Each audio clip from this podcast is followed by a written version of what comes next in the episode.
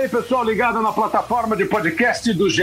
Estamos aqui começando mais uma edição do Hoje Sim, gravando esse programa no dia 6 de agosto, dois dias antes de começar o Campeonato Brasileiro de 2020. Para quem gosta de transmissões de rádio e se lembra de Josefal Peixoto, um dos grandes narradores do rádio paulista, do rádio brasileiro, que está por aí com a gente, ele dizia: dos Pampas aos Seringais, do Oiapoque ao Chuí, é o Brasil inteiro correndo atrás da bola. Essa já é do, do Oswaldo Maciel, porque o Campeonato Brasileiro começa. Não é exatamente do Oiapoque ao Chuí, dos Pampas aos Seringais.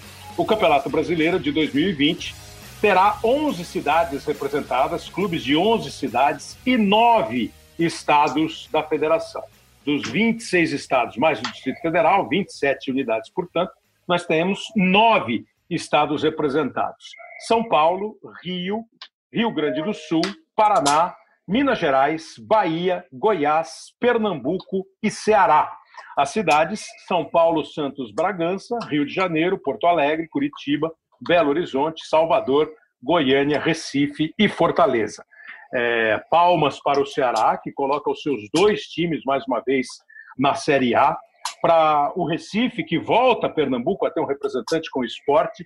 Goiânia tem de novo o Atlético e o Goiás. Salvador continua só com o Bahia. Belo Horizonte tem o desfalque do Cruzeiro, um dos desfalques que será, sem dúvida, um dos mais sentidos do campeonato nessa crise do Cruzeiro. O Atlético é o único representante mineiro. O Coritiba volta e faz a dupla Atletiba está novamente no Campeonato Brasileiro. Grenal, representando Porto Alegre, Rio Grande do Sul. Os quatro grandes do Rio. O Rio teve em várias temporadas um time na Série B, e isso não é bom para o futebol brasileiro. Esse ano estamos aí com Botafogo, Flamengo, Fluminense e Vasco. São Paulo com os quatro grandes, Palmeiras, Corinthians, São Paulo e Santos, e a presença esse ano do Bragantino, que montou uma estrutura forte, uma estrutura empresarial com a Red Bull por trás do Bragantino, e o time de Bragança, que já foi vice-campeão brasileiro em 1991, está de volta. Para conversar hoje, nós vamos girar pelo Brasil inteiro, a gente vai pegar companheiros de todos os estados para que eles falem dos times, mas nós vamos fazer uma mesona aqui. Eu vou estar com o Luiz Roberto, com o Maurício Saraiva e com o Rogério Correia, três companheiros de transmissões que estão aqui com a gente para falar do Brasileirão 2020. E aí, Luiz Roberto, tudo bem? Oi, Kleber. Hoje sim, galera. Que legal estar aqui com vocês. Então, para te lembrar uma frase que me marcou muito desta fera que você homenageou logo na abertura, é, se referindo a Coupe Jules Remet, ele disse assim: Esta deusa dourada, braços abertos para os céus do Cruzeiro do Sul, que chega a verde Amazonas para tocar em solo brasileiro. É sua, Albertose vai buscar no fundo do gol. Só que não entrava a vinhetinha porque era o pool, então não entrava a vinhetinha da PAN. Né? Entrava só na PAN, o operador botava lá na PAN, que ele era locutor da Jovem Pan, mas era um pool. Né? E o Joseval narrou os três dos quatro gols da final da Copa do Mundo. E ele chamou o Geraldo Blota. Geraldo Blota era o repórter, cara. Aí entrou o GB. Fala, GB, que não é Galvão Bueno. Geraldo Blota falou assim: é muita felicidade para um baiano só, meu Deus do céu, foi maravilhoso aquilo. Mas tá tudo ótimo. Pô, sabe que quando eu comecei a trabalhar, eu fui ser rádio escuta da Rádio Tupi. A Rádio Tupi tinha contratado o José Val Peixoto, o Mário Moraes e o Geraldo Blota. Eles se juntaram ao Vitor Moran, que era comentarista, o Lucas Neto, que era o repórter, e o narrador era o Haroldo Fernandes. Então eles faziam um revezamento ali, uma equipe espetacular. Eu ficava ouvindo toda a transmissão, que eu era a rádio escuta. E o José Val foi um dos narradores desse. Você, você ouvia duas rádios simultaneamente quando você era rádio escuta, não? Ah, no tempo que você ficava lá para ver jogo, aí sim, co cobra o Campeonato Paranaense, dá uma, uma ouvida também no Goiano. Aí você ficava lá batendo, na, batendo no vidro. Gol em Goiás! Você tinha que gritar. É, é, é, Gol em Goiás! Maravilhoso. Tempo bom. Muito Legal estar tá aqui, Kleber, mais uma vez. É um prazer. E o Rogério Corrêa também está com a gente. O Rogério Corrêa não foi radiscuto. O Rogério Corrêa foi narrador internacional. ele já é do podcast, ele já é dessa era, né? Que Estados isso. Da América. Fala aí, não, eu, beleza? Eu fui auxiliar do Rádio Scooter, era o cara que pegava os gols. Porra, eu peguei, cheguei a pegar ondas curtas. Você vê lá, pegava aquele som assim, ruimzinho. Não, mas era isso. Era Anotava no papelzinho. É, aí corria lá. Não, e, e aí, Rogério? Rogério anda curta assim, Rogério, ó. Agora atacada pela direita, atacando o é. Benfica. Aí o cara falou: quem fez o gol? Não sei. Não, pior. Pior é que pegava lá o gol, gol, gol do Botafogo. Corria lá e só, gol do Botafogo, fulano e tal. Quando você voltava para o rádio, já estava 2 a 0 E agora? Quem é que fez? Aí tinha um telefone, que tinha um cadeadinho que você tinha que ligar. Ligava lá para a Rádio Globo, para os ricos, lá para o Luiz Roberto. Quem é que fez esse segundo gol? Eu fui é, rádio escuta em Juiz de Fora, na ZYL264 Super B3. Mas era isso que a gente fazia, a rádio escuta, não era o plantão esportivo, não. A gente era o cara que ouvia e passava o plantão, plantão esportivo. estrela. É, o plantão na, na Tupi era Manuel Ramos, José Ribeiro e Roberto Oliveira, eram os três é. plantões da Rádio Tupi. Teve Loteria vários... Esportiva é, exato. Tupi. É. Pô, tinha que, tinha que tomar o maior cuidado, porque a loteria era um sucesso transmitia tudo quanto é jogo para ficar vendo. Maurício Saraiva está nos Pampas. Jogou muito na loteria, Maurício? Ou só triplo? Aí, aí tem que jogar triplo sempre, né, Maurício? Não, Kleber, eu quero dizer que nós estamos na República dos Rádio Escuta.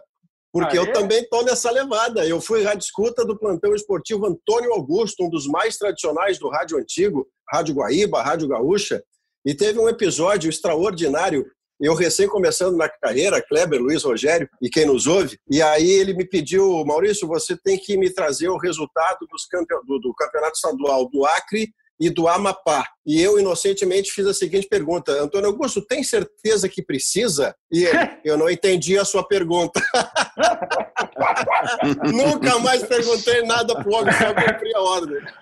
Foi, foi, um sucesso como perguntador de Rádio Estou chegando à conclusão que a Rádio Escuta é a grande porta de entrada, porque outro dia Sem eu estava ouvindo, quando o Zé Paulo de Andrade morreu, uma entrevista que o Milton Parrão fez com ele, ele falou também, é, comecei como rádio escuta tal. É uma, ótimo. Ah, hoje em dia nem tem mais, né? Hoje em dia fica todo mundo na internet. É, eu quero saber quem é que escuta pela internet. Mas, ô Kleber, então, então, deixa, eu te dizer, deixa eu te dizer um negócio, faz falta, viu? Porque volta e meia, é. vocês devem passar por experiência parecida. Volta e meia, quando a gente fala a alunos de jornalismo nas faculdades aqui no interior, especialmente, a primeira coisa que eu digo para os caras é o seguinte: vocês não pensem que vão abrir a carreira na Copa do Mundo, tá? Vocês vão é. fazer corrida de rua, vocês vão escutar rádio, vocês vão ter que fazer evento ruim de esporte que vocês detestam, e aí um dia vocês vão chegar por merecimento ao grande evento, a grande cereja do bolo. Porque o claro. pessoal está achando que é virar jornalista e ir para a Copa. Leva até. É, o, cara, o cara quer começar como colunista, né? Da página 2. É. Aí é mais difícil. Meninos, o Campeonato Brasileiro começa é, com essas 20 equipes que eu citei. É, vão ser 38 rodadas por conta desse ano absolutamente atípico, o campeonato é, vai até fevereiro é, do ano que vem. Os jogadores serão expostos claramente a um esforço muito maior. Eu imagino até que fisicamente eles vão, daqui a pouco, estar tá no ritmo normal de competição, mas conforme o ano for andando, um ano que eu repito, super estranho, eu tenho brincado aqui, e não é brincar, é maneira de falar, porque o assunto é mais do que sério que o Suenir Ventura escreveu 1968, o ano que não terminou. E nós estamos vivendo 2020, um ano que mais ou menos começou, né? É. Já está chegando, nós já estamos em agosto e o ano está assim, você não sabe exatamente para onde vai. E o futebol, naturalmente, acabou sendo envolvido na questão. É, a se discutir se era hora de voltar ao futebol, se não era, isso é uma conversa muito mais ampla, é, que ele tenha voltado como aparentemente voltou, com todo o cuidado, com toda a precaução, é, com todo o rigor para que você não exponha ninguém, quem trabalha, eventualmente quem se aventure aí para a porta de um estádio que não deve fazer para acompanhar movimento, isso tudo está fora de contexto, absolutamente fora de contexto. Os jogos vão começar sem público e não se tem nenhuma previsão de quando teremos torcedores nos estádios. Algumas cidades estão abrindo, flexibilizando, eu tenho muita dúvida desse verbo aí, desse flexibilizar, mas de toda maneira que nós também como sociedade tenhamos a nossa responsabilidade, porque não adianta também só cobrar, cobrar, cobrar, até quem merece ser cobrado e a gente não ajudar. O campeonato começa e nós temos um cenário que para mim é mais de interrogação. Porque o time que andou, voou o ano passado, continua com um elenco fortíssimo, praticamente não perdeu ninguém, conseguiu reforços, mas tem uma mudança importante que é no comando do time. Saiu o Jorge Jesus e chega o Domi Torren para dirigir o Flamengo. Continua uma filosofia europeia, estrangeira, agora sai da, de Portugal e vai para a Espanha. O Santos, vice-campeão, não precisa nem dizer o quanto o Santos está tumultuado. O São Paulo começa um trabalho no Atlético. O Palmeiras tem o Luxemburgo. Quem está com alguma coisa que pode ser considerada uma sequência de trabalho? O Grêmio, naturalmente, com o Renato, que já está indo para 4, 5 anos no comando do Grêmio, e sempre com um trabalho muito eficiente. É, o São Paulo tem o Fernando Diniz, que está ali num trabalho que vem do ano passado, mas você começa a ouvir que ele vai ter cinco jogos para mostrar se é o cara ou não. É uma loucura. Mas, enfim, isso é uma, uma, uma atitude meio normal no futebol brasileiro. Como é que vocês estão pensando esse começo de campeonato? Com alguma afirmação, mais com perguntas? Deixa eu ver como é que eu vou começar. Vamos começar por ordem alfabética, né? É, pelo nome ou pelo sobrenome? Deixa eu ver. É, Roberto Saraiva Correia. Rogério Correia, vamos começar pelo sobrenome. E Minas Gerais, em especial, né, Rogério, que tem uma ausência super sentida, que é a do Cruzeiro no Campeonato Brasileiro da Série A. É, a gente tá achando super estranho, né? O Cruzeiro joga agora no sábado contra o Botafogo de Ribeirão Preto. E antes de falar da Série A, olha que clima tenso, né? O Cruzeiro já entra obrigado a vencer na primeira rodada, porque sai seis pontos atrás. Foi punido Exato. pela FIFA, já chega com essa tensão. Mas na Série A tem o Atlético, num ano muito animador. O Atlético fez muitas contratações, gastou, foi o time comprador durante essa pandemia. E eu boto o Atlético nessa lista eh, que a gente possa fazer, é, num top 5 aí do brasileiro, que, na minha opinião, vai ter Atlético, vai ter Grêmio, vai ter Palmeiras, vai ter Flamengo, e eu incluo aí também o São Paulo, pelo elenco que tem. Eu acho que um G5 do Campeonato Brasileiro vai ficar entre esses aí. E aí muita gente diz aqui, poxa, o Atlético vai pegar o Flamengo logo de cara lá no Maracanã. Muita gente achando, poxa, seria melhor pegar daqui umas 10 rodadas, com o time já pegando o jeito do Sampaoli. Porém, o Atlético pega um Flamengo que está mudando de técnico, né? O Domi, com certeza, é, pouco gastou da, das mudas de roupa que ele trouxe lá, lá da, da Espanha, né? Então tá chegando e nem agora. Pega, né, Rogério? E nem pega na primeira rodada, né? Porque esse jogo vai ser adiado, né? Não. Então, é. Não, o Atlético joga. O Atlético, o Atlético joga. joga. A final Porque... ficou quando? Para quarta-feira? 26 primeiro ficou jogo. E 30, é, 26, né? 26 e 30. Tá. Eles vão pegar então... uma data da Copa do Brasil, que o Atlético já está fora, e depois é. vai adiar um jogo do brasileiro. o chão então, também. O chão são as mesmas datas. É, eu sabia, eu, só, eu sabia disso. Eu só queria mostrar como o nosso calendário que outro dia me falaram assim, oh, não podemos fazer o calendário por oportunidade. Ele só é feito por oportunidades. Ah, é. Eu também era a favor de começar o brasileiro uma semaninha depois, que aí resolvi os estaduais todos, mas não vai ser assim aqui em Minas, não vai ser assim também no Sul. Em compensação, os cariocas ficariam mais um tempo sem jogar, então todo mundo tem que aceitar que não é a solução ideal. Mas enfim, vamos ter esse confronto aí do, do São Paulo com o Domi e vai dar para começar a medir o desempenho das, das equipes aí para o brasileiro. Luiz Roberto, você, o Luiz Roberto é do interior de São Paulo, trabalhou muito tempo no estado de São Paulo e já está há mais de 20 anos vivendo no Rio de Janeiro por uma questão profissional. Então tem, vou dar uma moral para o Luiz Roberto, vai. metade da vida dele no Rio de Janeiro. Ah, garoto, gostei, moleque! É. Rádio escuta, o que, que é rádio escuta mesmo? Não sei o que, que é. Então, você tem mais respostas ou interrogações para esse campeonato que está ah, começando? eu acho que eu tenho mais interrogações, mas eu acho que nós, de um modo geral, nós todos, né? Nós, nós três que estamos falando aqui no, no podcast hoje, a gente já disse isso em algum momento. Então a gente tem alguns componentes. É, o que vocês disseram está perfeito. É, os times que estão mais montados, eu acho que eles largam teoricamente na frente. O São Paulo é uma interrogação porque esse time mais montado não deu resposta. É, ah, antes da pandemia, antes da pandemia jogou mais ou menos contra o Santos, tal. É, o Santos já vivendo esse drama do, do, da, da, adequação com o Gesualdo e tal. E depois da pandemia o time foi muito ruim, muito ruim. O jogo que ganhou foi o jogo que você até transmitiu na TV Globo, Cléber, com outro time. Não era o time do São Paulo, era o time reserva do São Paulo. Jogou Guarani, melhor, né? É. O Guarani teve um gol anulado, seria 2 a 2 naquela altura, isso é outra disputa. Então, São Paulo tem essa desconfiança. No caso dos gaúchos, o Inter vinha realmente num processo de evolução antes da pandemia. Depois da volta, até eu já estava ouvindo uma entrevista do Thiago Galhardo, ele dizendo, não, tem que ter calma. E realmente tem que ter calma. Agora há pouco eu gravei um chamado Olímpica para o GE.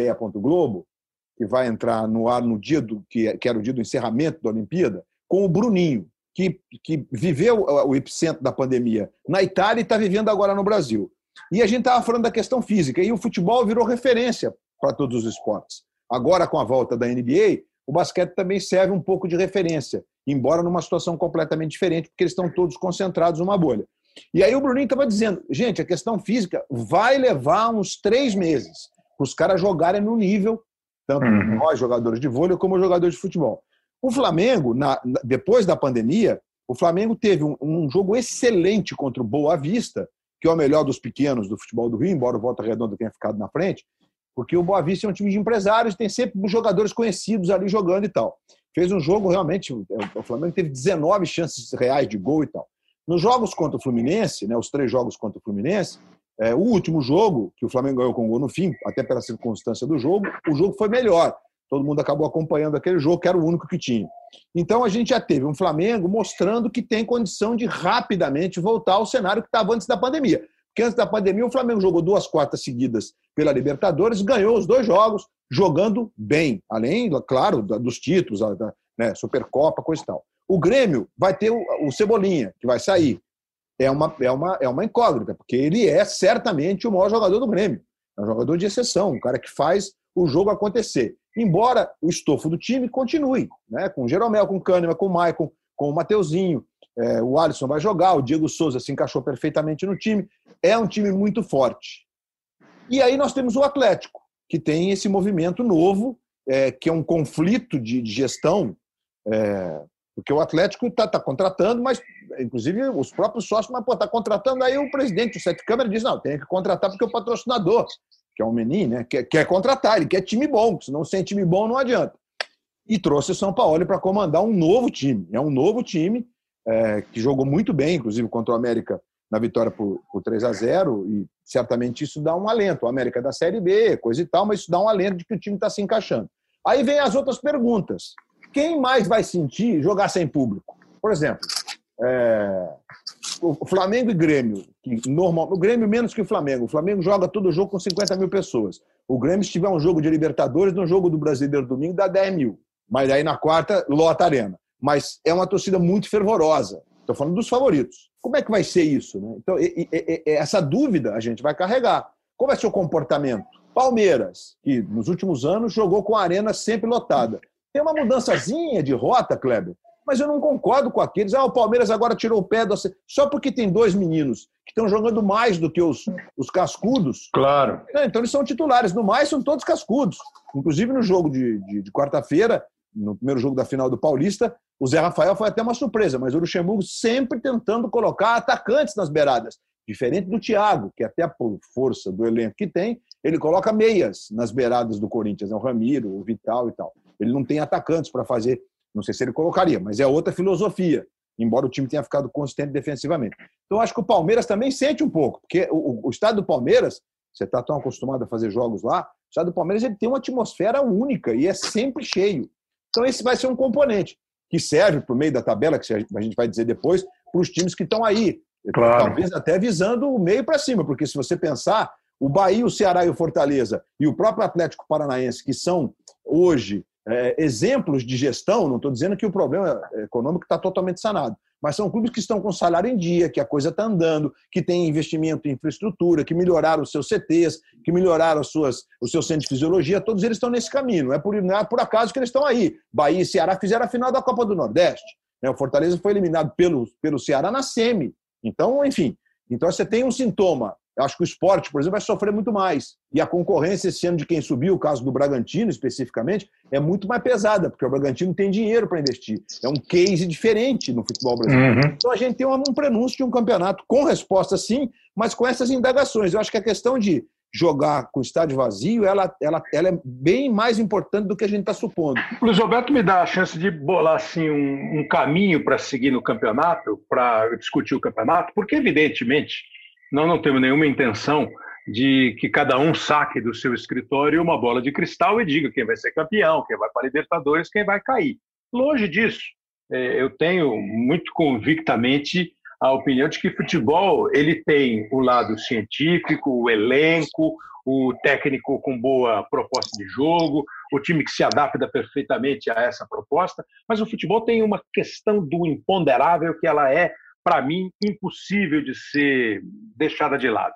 Não é sorte e falta de sorte, é que um jogo de futebol, como ele não obriga o time de futebol, o futebol não obriga um time a atacar, ele pode passar o jogo inteiro do meio campo para trás e ganhar o jogo, diferente do vôlei, do basquete, do tênis, que todo lance você tem que atacar, toda ação você tem que atacar, o futebol não te obriga a isso. Então você vai levando o jogo do jeito A, do jeito B, com aumento, com baixa de temperatura e vai fazendo um campeonato. Então tem um imponderável. Né? Não adianta você dizer, ah, pô, perdeu de. deu 26 ataques e perdeu o jogo de 1 a 0. Pô, se a ideia do futebol é fazer gol e você cria 26 chances de fazer gol, pô, você está mais bem do que mal. Ah, mas perdeu o jogo. Pois é. Se você fica pensando, ah, mas perdeu o jogo, nós trocamos 35 treinadores em 38 rodadas, e aí não tem. Cada ano vira uma, uma grande pergunta: o que, que vai ser? Por isso, Saraiva, que a minha primeira então para você falar do campeonato é essa. Qual você pensa ser o conceito do futebol brasileiro? Eu cheguei a ter esperança, Saraiva, que o trabalho do Jesus e do Sampaoli se espalhasse pelos clubes brasileiros. Um trabalho que o Renato já tem feito no Grêmio. E eu hoje tenho muita dúvida se isso está acontecendo ou acontecerá, com a ressalva necessária de que a temporada 2020 é uma temporada que está andando no soquinho. É, é, que se você pensar assim, o que, que o Internacional e o Grêmio se propuseram a fazer recentemente, com o sucesso do Grêmio e até aqui insucesso do Inter, porque não foi nem a final do Campeonato Gaúcho. O último Grenal, por exemplo, eu estou começando do particular para depois ir para o Universal. O último Grenal teve dois treinadores que formataram seus times ofensivamente. A diferença uhum. é que o Grêmio muito mais pronto, o Grêmio muito mais maduro, reagiu melhor na hora grande e ganhou sobrando do Inter e poderia ter goleado. Mas o Cudê quis, desde cedo, marcar adiantado, jogar no campo do Grêmio. Não funcionou porque as suas peças não deram conta, porque há problemas estruturais que o Inter vai ter que vencer urgentemente. As suas laterais, por exemplo, são insuficientes para o modelo de jogo que o Cudê quer. Atacar pelos lados, com o Saravia ou o Rodinei e o Moisés, é força, explosão, vigor e conjunto vazio. Não acontece nada adiante em termos técnicos. E o Grêmio, nesse aspecto, ele está muito mais pronto. E o Grêmio vai dar diferença agora, nessa brincadeira da dúvida, da pergunta ou da resposta, Kleber. É, o Grêmio vai dar de frente com uma grande pergunta para ele responder. Na linha sucessória recente, deu certo quando o Fernandinho substituiu o Pedro Rocha e quando o Everton substituiu o Fernandinho. Tudo leva a crer que vai dar certo com o PP substituindo o Everton. E aí, o caminho natural né, vai, vai continuar avançando nesse sentido. Mas com o dinheiro, o Grêmio pode reservar uma parte para ir ao mercado. Já o Internacional não tem esse dinheiro, tem deficiências fortes no seu time, e numa competição, numa concorrência de favoritismo ao título, o Inter não estaria no primeiro grupo. No primeiro grupo estaria isoladamente o Flamengo, porque tem o melhor elenco da América do Sul. Trouxe um treinador que parece vai conseguir muito rapidamente se adequar, porque ele não vai fazer invenção, ele vai partir do que dá certo e pontualmente mudar com as suas ideias, e são ideias ofensivas muito, também. Tem impressionado Oi? muito. A primeira, é, a, né? primeira, a primeira incursão aqui nos primeiros dias no Rio do, do, do Dome é, é realmente é, é, é nessa levada, né? É, o, aí, cara é, alto, você... o cara é alto nível mesmo, o cara é alto nível. E você toca num ponto aí que depois é importante a gente voltar, que é a questão do elenco, porque são cinco substituições esse ano. E, e, 38, e 38 rodadas, e é onde eu quero chegar, saindo já do, do meu universo regional aqui para ampliá-lo. O Flamengo tem o melhor elenco da América do Sul, o Atlético Mineiro se propõe a fazer coisa parecida, e o Palmeiras, que já tinha, finalmente se dá conta que tem que dar espaço para os seus meninos talentosos, é o que o Luxemburgo começa a fazer.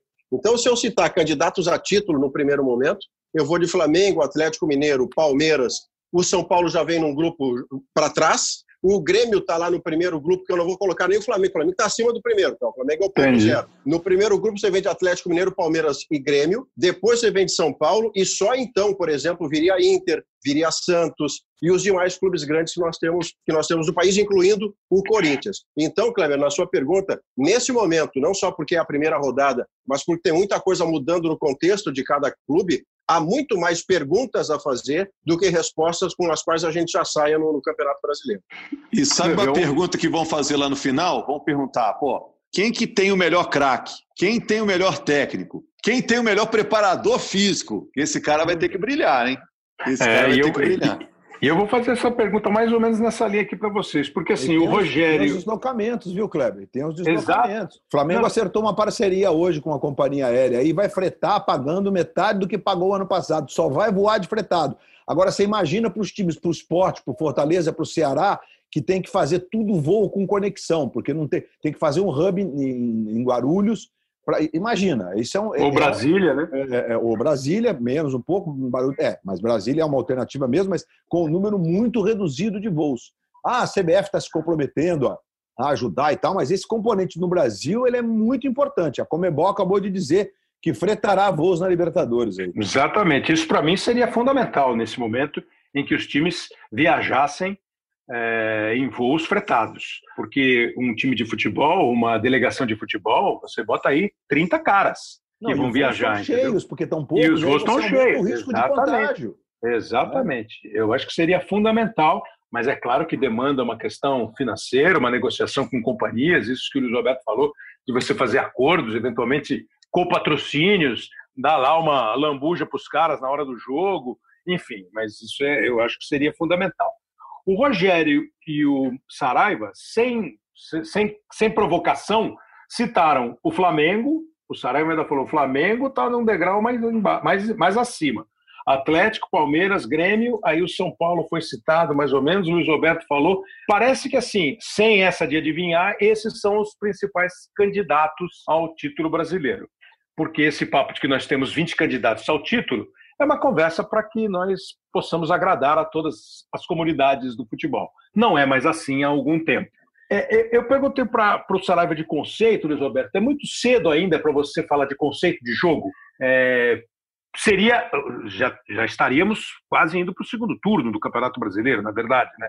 Mas é muito cedo para você falar qual é o conceito de jogo que nós teremos nesse futebol brasileiro, porque eu fiquei um pouco assim decepcionado com essa fase final dos campeonatos estaduais.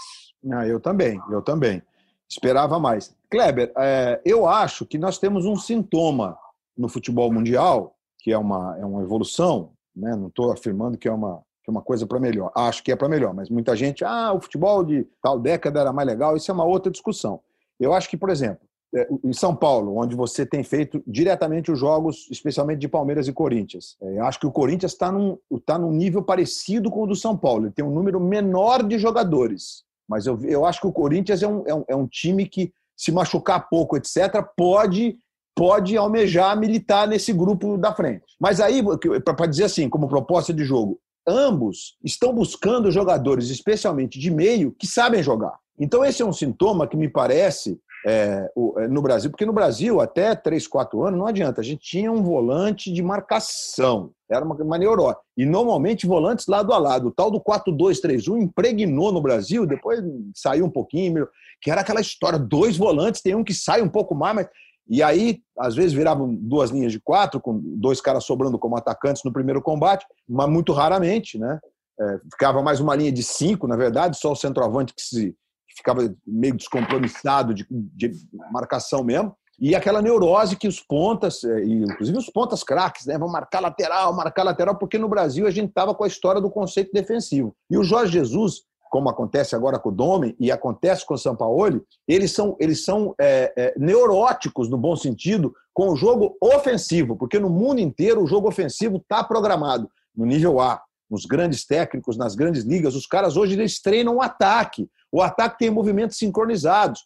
É a história do, do, do Domen com, com, com o Jorge Jesus. O Jorge Jesus é do marcação alta e troca de posições. Inclusive a importância do Gabigol, porque o Gabigol era o cara que fazia o primeiro movimento e o movimento do Gabigol era meio instintivo. E aí jogadores como Everton Ribeiro e o Arrascaeta coordenavam os outros. O que é, que é movimento? Ah, o, ah, o Gabigol abriu na ponta direita, que ele gosta muito de fazer isso, né? que ele tem a chance do, do corte para o meio para o chute. Aí o Bruno Henrique vira centroavante, o Everton Ribeiro vem por dentro, o Arrascaeta vai para a ponta esquerda. Ah, o Gabigol está no meio, então o Bruno Henrique vira a ponta esquerda, o Everton se mantém na direita. E esse movimento se mostrou em sincronia muito mais rápido do que se pensava. Já o, o Domen tem uma, uma coisa mais de posição, mantém mais as posições e tal. Mas o que não é, não está dizendo que os caras não, não trocam de posições. Mas ele tem dito que é, se impressionou com o jeito do Flamengo jogar, que acha que está muito próximo do que se faz nas grandes ligas. Então, esse é um legado legal de jogo. Né? Então, acho que existe no Brasil uma procura por esse jogo. É um, ou o jogo posicionado, que eles falam, né? de, de manter as posições,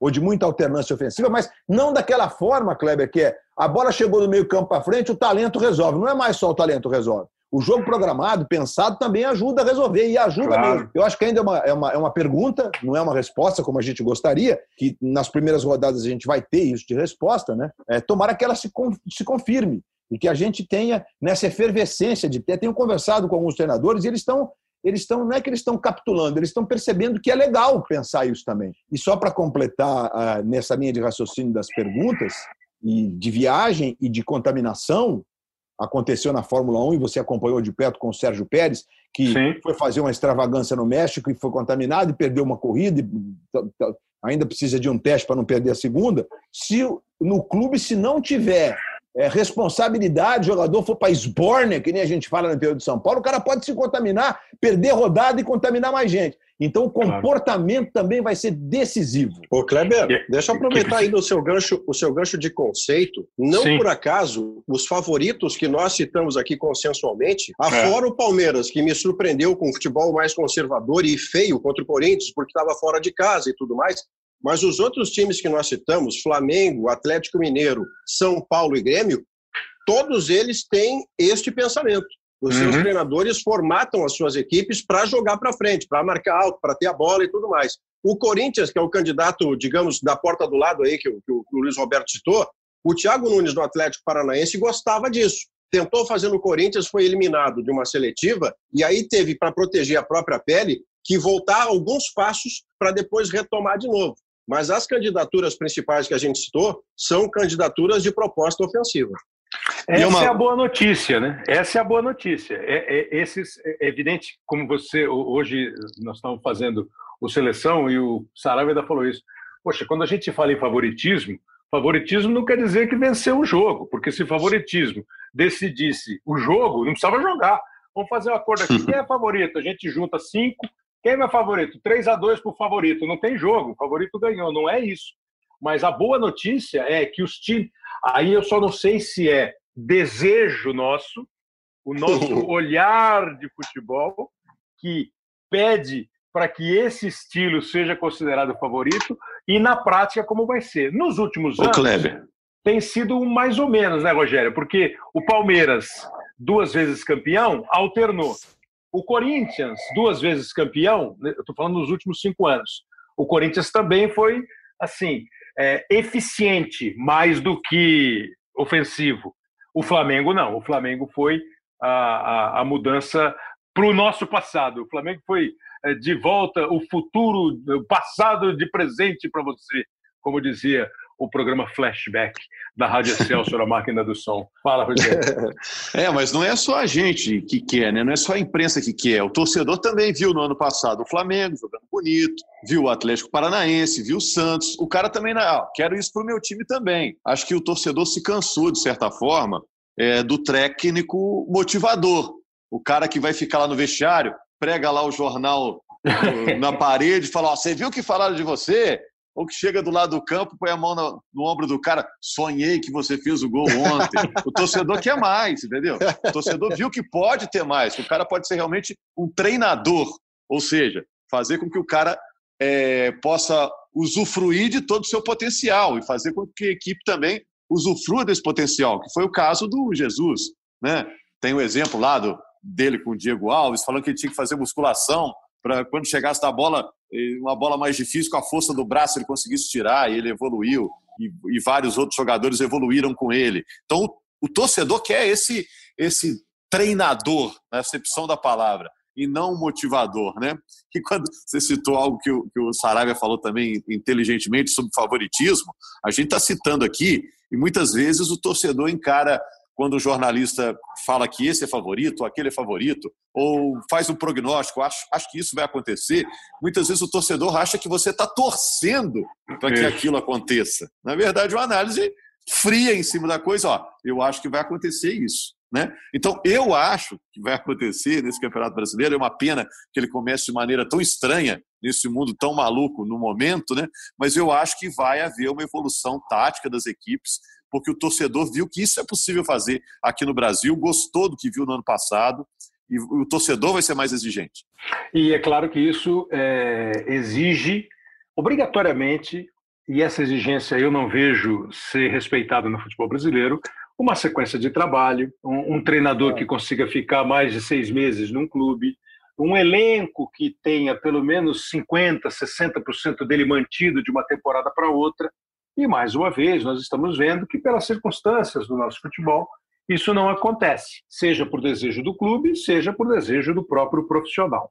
O Atlético Paranaense, o ano passado, ele estava nessa lista. Sem Esse dúvida. ano, ele Sem ficou dúvida. sendo. Eh, mas ele já foi citado aqui mais de vez. O Atlético foi campeão paranaense, o Atlético perdeu o Thiago Nunes, contratou o Dorival Júnior, que teve momentos muito próximos desse estilo de futebol que a gente é, defende, principalmente quando ele trabalhou no Santos.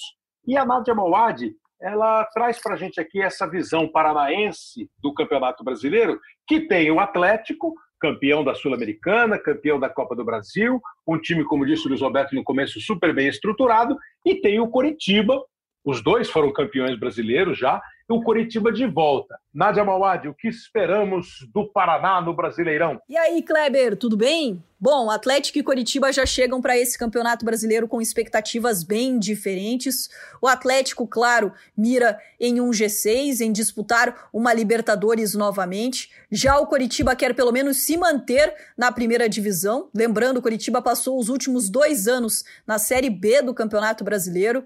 O Atlético conquistou recentemente o Campeonato Paranaense em cima do próprio Coritiba, um título importante especialmente para dar confiança para o trabalho do Dorival Júnior. Júnior.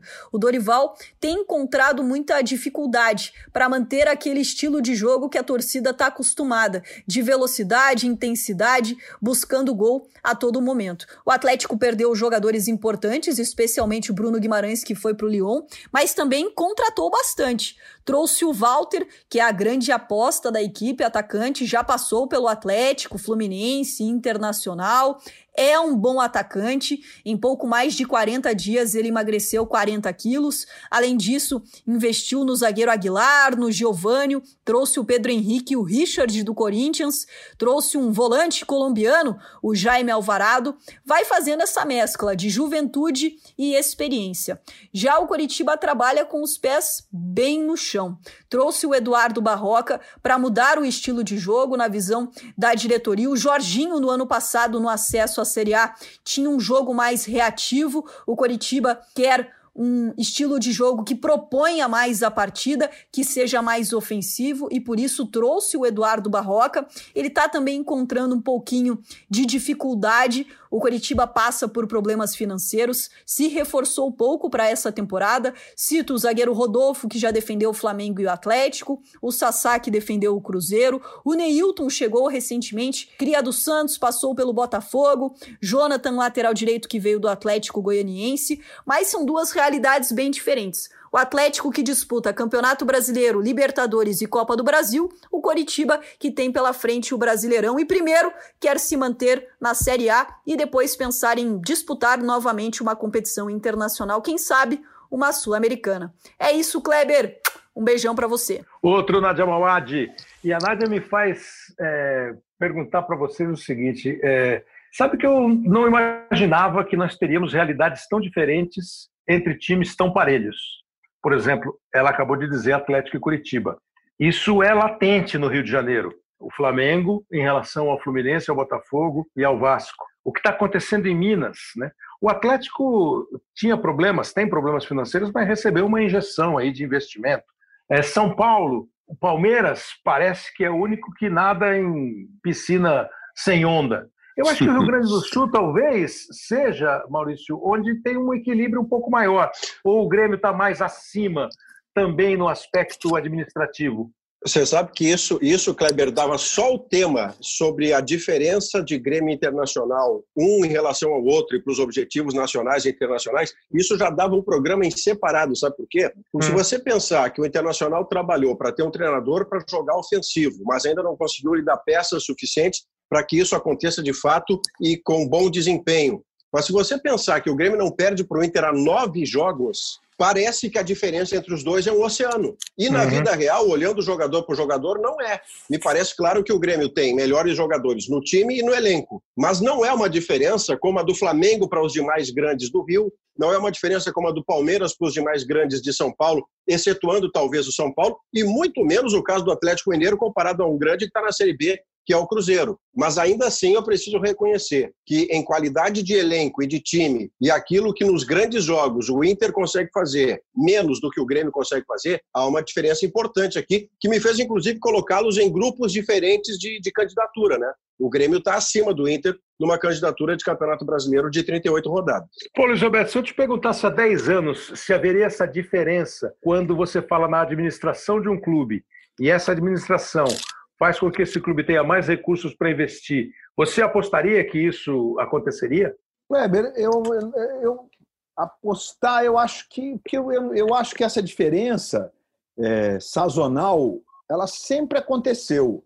É, Vamos puxar um pouquinho pela memória. Mas você acha que está sazonal? Você não acha que está uma coisa que está quase não, estabelecida? Sabe por quê? Eu não, estou falando, ó, eu não estou falando diferença técnica de time para time. Não, estou falando de gestão mesmo. É, de gestão, é. De gestão. Eu acho que é, sabe por quê, Kleber? Porque no fundo nenhum clube ele está resolvido no Brasil é, para longo prazo. Todos os que estão, todos os que estão muito bem nesse momento, né?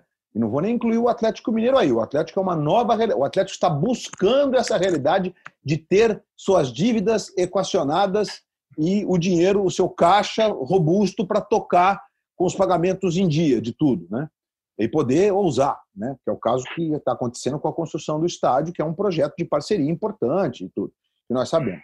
Mas você vê, o Atlético Paranaense talvez seja até o mais robusto deles. Uhum. O Atlético foi o mais ousado, o mais pé no chão, e o Atlético não dá um passo maior enquanto o Petralha tiver voz de comando lá. O Atlético não faz loucura, né? É, você vê, eles perderam, como a Nádia destacou, o Bruno Guimarães, eles perderam o Rony, é, trouxeram jogadores importantes, é verdade, mas o Adriano, que é muito experiente, voltou para casa. Mas você pega o meio-campo ali e tá lá, tá jogando o Wellington, tá o Marquinhos Gabriel, né? Tá o, o Citadini, que já jogou de titular no ano passado, na, na, na, reta de chegada da Copa do Brasil. Depois o Atlético voltou pro brasileiro e saiu ganhando sete jogos seguidos, inclusive. Foi perder pro Flamengo. Depois, aí tem o Nicão, aí tem o Carlos Eduardo, aí tá o Bissoli, enfim, é, não é o time não é o encantamento do ano passado. Então é difícil.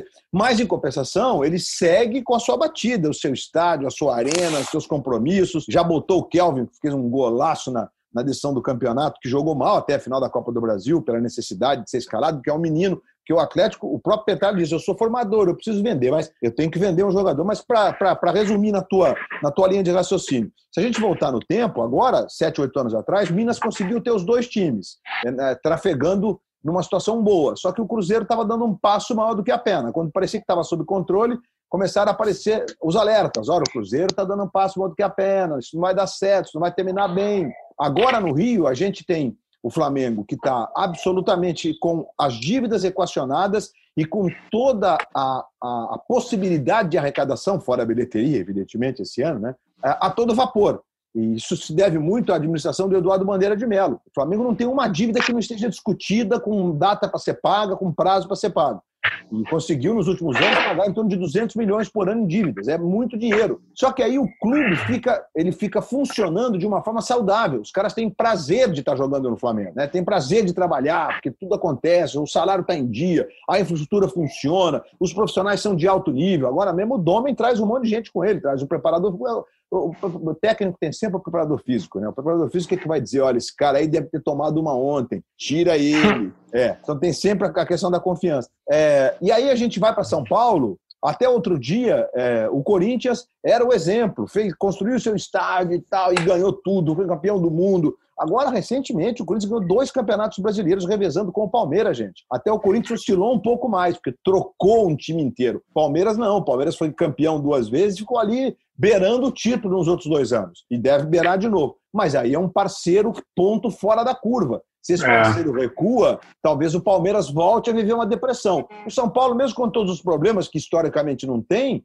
o São Paulo pagou 24 milhões no Pablo, o São Paulo pagou 5 milhões de dólares no goleiro, o São Paulo contratou. O São Paulo arrumou um jeito de contratar. Então eu vejo mais e, isso é, é, por isso que eu acho que é sazonal, que é cíclico, porque no começo dos anos 2000, Kleber, o Flamengo estava na draga, o Fluminense tinha um parceiro, ganhou dois campeonatos brasileiros, uma Copa do Brasil, foi uma final de Libertadores. O Vasco, quando trocou a direção, o Dinamite assumiu ali com o time na Série B. É, o sentimento não pode parar, conseguiu ter bons parceiros, fez um bom time, ganhou a Copa do Brasil no, no mesmo ano que foi vice-brasileiro e o Flamengo na draga. Depois foi o momento do Botafogo, trouxe o Sidor, foi terceiro do campeonato. Então, é, é, é então acho que é, é, Ceará agora talvez seja um exemplo que os dois estão muito próximos. O Ceará estava um ponto mais alto. Isso me Fortaleza chegou. O Fortaleza chegou porque conseguiu investir no seu CT, Fortaleza, dois anos atrás, na época de chuva, que é essa época do ano, né? Quer dizer, essa época no começo do ano, vai até maio, é, tinha que treinar em academia emprestada. Agora não, tem o seu centro de fisiologia, tem sua academia, tem um campo com uma drenagem espetacular, isso tudo conta muito, né? É, então, acho que, é, eu acho que é sazonal. Eu acho que, é, lamentavelmente, em alguns lugares, caso da Bahia, o Bahia conseguiu dar espaço com, com o Belintani e o Vitória não consegue dar esse passo. Né? O, o Luiz. continua apostando na filosofia carneriana, que não vai levar o Vitória a lugar nenhum, com todo respeito. É, em São Paulo, isso aconteceu principalmente com Corinthians e Palmeiras, né? Que tiveram esses altos e baixos, né?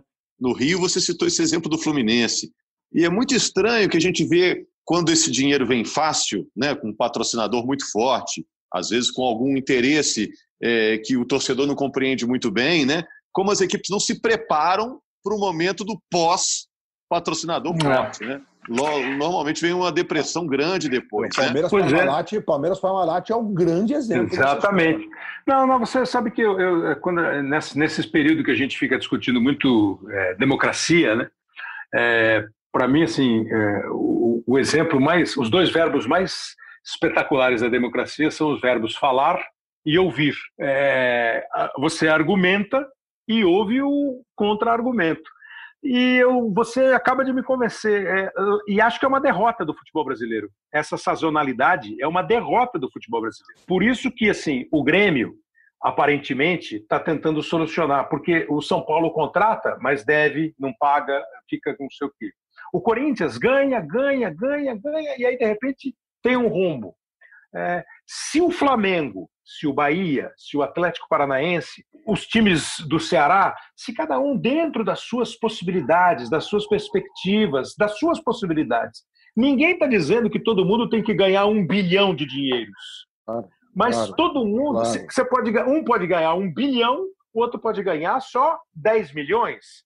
Mas se você souber aplicar se você souber investir e se você não der o famoso passo, ah, futebol não é banco, precisa ganhar campeonato. Ah, aí já se é. você se você ganhar campeonato irresponsavelmente, você arrebenta o próximo, o próximo sujeito que assume e você estraga, compromete a história do clube, Saraiva. Deixa eu aproveitar. É, eu quero aproveitar esse gancho por duas razões. Eu quero brincar com você que é uma grande derrota para mim que eu tenho que sair do ar daqui a pouco, porque eu tenho Rádio Gaúcha daqui a 10 minutos. E eu vou é, perder sabe. esse papo maravilhoso de vocês. Mas antes Sabia, disso. Viu, ah, tava muito fácil, tava muito antes, bom para ser Antes verdade. disso, Kleber, eu quero falar do ah, Grêmio no exemplo Capitão que você Rodrigo, me salve, né? Ô, Kleber, eu quero pegar esse gancho do Grêmio que você citou, assim, ó, com, com absoluta ah, precisão cirúrgica. O Grêmio tem conseguido fazer negócios, à exceção do TT, que foi para a Ucrânia sem dar resultado de campo antes, e agora do Diego Rosa, um meia de seleção pré-olímpica que está indo para o Manchester City sem ter feito profissional, a grande parte dos negócios bem-sucedidos do Grêmio tem resultado de campo do, da revelação e, posteriormente, resultado de cofre. Então tem campo e cofre casados. Diego Rosa e TT fora da curva. O Grêmio acaba de fazer ou está fazendo um negócio com o Everton que vai nessa levada. O Everton participa desses títulos importantes do Grêmio e agora vai deixar um caminhão de dinheiro aqui para ir para a Europa. Então o Grêmio tem conseguido, inclusive com pandemia, recentemente ele declarou um superávit na sua gestão. Então o presidente consegue vender jogadores que ele próprio forma. Quando contrata, tem tido mais acerto do que erro. Então, esse exemplo bem sucedido de quem investe ganha, bota a faixa no peito, vende e faz a roda girar, o Grêmio é um dos melhores exemplos. Pedindo perdão a você e aos meus Imagina. parceiros queridos, que agora eu tenho que fazer Rádio Gaúcha, que também é um imenso prazer. Mas não, mas vai essa esteira dele aí, é, Kleber, só para crescer. Mas pera, deixa, deixa Vai liberar deixa ele? Não, vamos é, segurar, é, vamos prender ele para ele ficar aqui. Não, não, senão, senão Pedro Ernesto, Pedro Ernesto diz assim, pô, guri, que isso, pô, tu me quebrou aqui. Ganhou Obrigado, um voucher da tia Carmen. Ele manda. como, como é. Fechou, como, fechou. Como, como, como sempre, como sempre, abrilhantando é, os programas dos quais você participa. Muito obrigado, Saraiva. Vamos falar mais vezes aqui.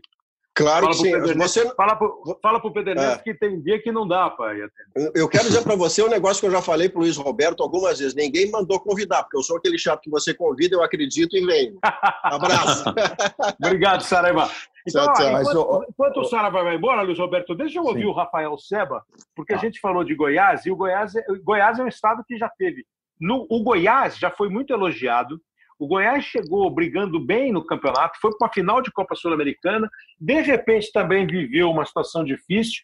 O estado teve só o Atlético, agora volta a ter o Atlético Goiás e o Rafael Seba traz para a gente um panorama goiano para o Brasileirão. Olá, meus amigos. Depois de 10 anos, a primeira e única vez foi em 2010 o estado de Goiás terá dois representantes na Série A do brasileiro desde que passou a ser disputada por pontos corridos. Como o campeonato goiano parou em março por causa da pandemia e só vai voltar em janeiro, Goiás e Atlético Goianiense não disputam um jogo oficial há quase cinco meses. As equipes fizeram amistosos no mês de julho. O Atlético goleou equipes menores do Distrito Federal e aqui do estado. Já o Goiás perdeu o último jogo treino para o Cuiabá, 2 a 0, e deixou a torcida esmeraldina meio preocupada. Goiás e Atlético frequentemente vêm tendo desfalques por conta de jogadores infectados pelo coronavírus. Na última testagem feita pelo Atlético, seis jogadores deram positivo e devem então desfalcar a equipe nas primeiras rodadas do Brasileirão. O time rubro-negro contratou no início do ano o goleiro Jean, ex-São Paulo, e continuou buscando reforços durante a parada do futebol. Entre os mais conhecidos, o meia Everton Felipe, emprestado pelo São Paulo, e outro ex-tricolor, o técnico Wagner Mancini. O Goiás está de olho no mercado, mas não contratou durante a pandemia. E perdeu o volante Léo Senna, titular nas últimas temporadas, que foi vendido ao Atlético Mineiro. O time comandado pelo Ney Franco apostou no início da temporada em alguns gringos desconhecidos do futebol brasileiro, como o atacante argentino Queco, e também na experiência do volante Sandro, que volta ao futebol brasileiro depois de quase uma década na Europa, principalmente na Inglaterra, e também no atacante Rafael Moura. Obrigado, Rafael Seba. Você vê, é são dois técnicos experientes, rodados, o Ney Franco no Goiás, o Wagner Mancini no Atlético, mas é, eu gosto, e, esse eu gosto, o torcedor vai entender, eu acho muito inteligente quando alguns clubes, como fez, por exemplo, o Rogério no Fortaleza no ano passado, olha, nós eh, jogamos para ficar na primeira divisão. Isso não é você diminuir a sua história, não é você diminuir a sua possibilidade é você dar o recado da sua, do seu primeiro objetivo. Quando você tem um objetivo bem definido, a partir daí, o que você conseguir a mais vai ser aplauso, porque não adianta você chegar assim, não, nós estamos jogando para ser Libertadores da América. Aí você passa quatro rodadas em 17, pô, vira um terror, vira um terremoto. Eu acho inteligente quando um clube é, dá um passo conforme o tamanho das pernas. Mas você ia pegar um gancho no papo do Saraiva, Luiz Roberto. Então, é que é exatamente no sentido, Kleber, do faturamento. É, o Grêmio, por exemplo, ele disse agora, com a venda do Cebolinha, por 20 e poucos milhões, em vez dos 70 que estavam no contrato, é, de dólar, de, de, euros, é claro, é um dinheiro robusto, ainda mais no câmbio atual. É, o que eu acho que é muito importante do ponto de vista da gestão é quando um clube consegue fazer o faturamento bater no teto de mercado dele, que é o que acontece nesse momento com o Atlético Paranaense, que é o que acontece com os, os três do Nordeste que estão trabalhando bem, e Exatamente. especialmente com o Flamengo. Né? O Flamengo. O Flamengo bate no teto. É, é ele falou outra coisa que ele falou: balanço. Precisamos ter cuidado. O Corinthians acaba de divulgar o balanço do semestre com um superávit de 4 milhões de reais, mas o Corinthians fez, digamos, uma manobra contábil. Uhum. O Corinthians uhum. lançou os direitos de televisão do campeonato inteiro, porque o campeonato vai começar, por exemplo. Né? E, e, e esses direitos são pagos em três parcelas, me parece. Já o Flamengo não, lançou essa parcela. Então, o Flamengo teve um prejuízo de, 18, de 20 milhões no, no primeiro semestre. Óbvio, o Flamengo contava com, no primeiro semestre com 60 milhões só de bilheteria. Né? Imagina. Uhum que, é, que é metade da bilheteria do ano passado. E claro que o Flamengo abriu mão dos direitos de televisão do Campeonato Carioca. Teve até uma despesa para fazer, botar no ar o que fez lá na, na, no, seu, no, seu, no seu portal de streaming e tudo. Então, enfim, é, me parece que foi calculado. Mas o que mais importante é exatamente você fazer com que a arrecadação seja compatível com o seu tamanho. E às vezes os clubes não entendem que, compatível com o seu tamanho, não basta o cara querer. Claro. Ele precisa, ele precisa demonstrar para o mercado, o mercado precisa acreditar naquele projeto. Então, esse é o mérito também do Flamengo. Conseguiu fazer uma transição de diretoria, embora eles tenham ficado rompidos, Bandeira e Landim, porque eles são filosoficamente muito diferentes e tal, mas do ponto de vista do clube, eles andaram na mesma linha. E tudo indica que a sucessão eh, do Landim, que vai ser no fim do ano que vem, vai andar na mesma linha. E aí, existe um outro ponto de gestão que vários clubes do Brasil, entre eles o Flamengo de novo, fizeram de mudança estatutária. Porque esses dias eu encontrei o ex-presidente do Flamengo, Kleber Leite, que era acusado de, acusado de fazer loucuras para contratar estrelas, como o caso da, da, da, da, contratação do Romário. E o ataque dos sonhos, Romário Sávio Edmundo, né? Virou ataque cardíaco, na verdade.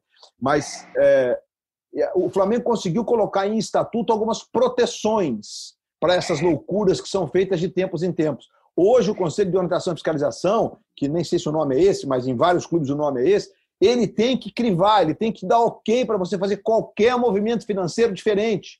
Então, isso tudo é uma nova realidade que se apresenta e que por isso que esses clubes estão nesse momento. E, lamentavelmente, concordo plenamente com você, é uma pena essa constatação, claro. mas ela é, ela é sazonal. Lamentavelmente, ela é, é sazonal. E, Porque se a ganha a eleição do Flamengo, Rogério, é, é possível que haja um movimento que não seja compatível com a responsabilidade fiscal que se tem hoje. E sem e você... que existe aquela coincidência, né, cara? Porque não é toda hora que você monta um elenco como esse e que dá tudo muito certo. Lógico, lógico. Isso vale para o Barcelona. O Barcelona não consegue. Lógico.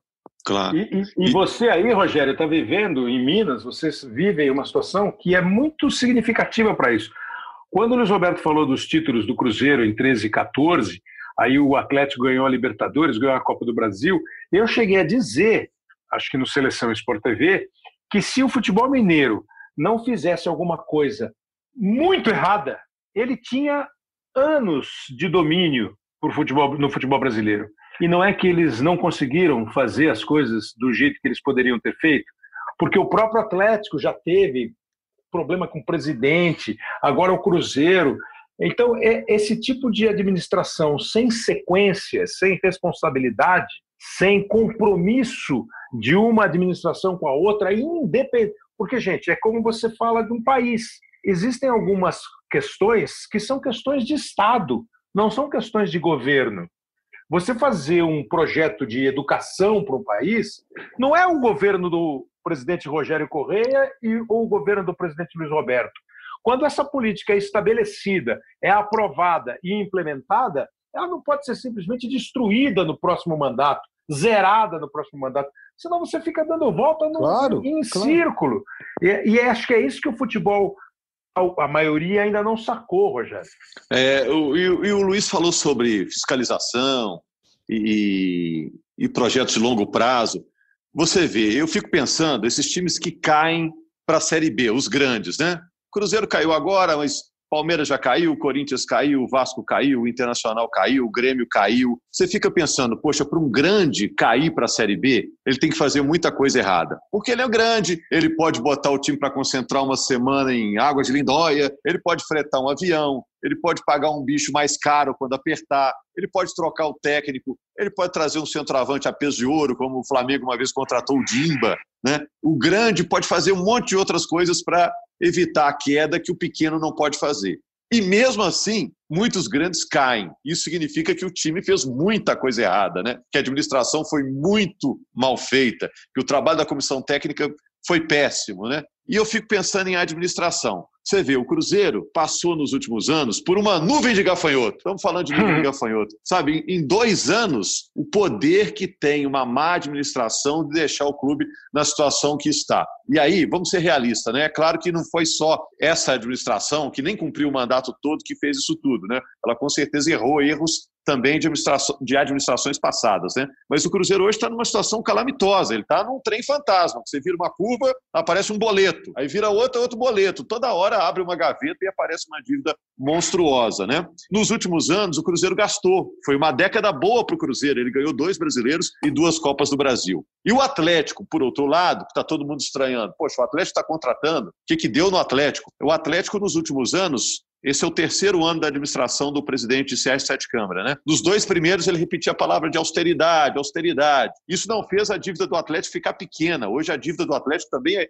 enorme, é muito grande. Mas esse ano é o último ano do mandato da atual diretoria, resolveram gastar. Soma-se a isso o fato do Atlético estar tá construindo um estádio em parceria com uma construtora, que é a mesma desse mecenas que está é, trazendo esses jogadores todos. Com uma justificativa, ó, vamos ter um grande palco, a gente precisa dos artistas, né?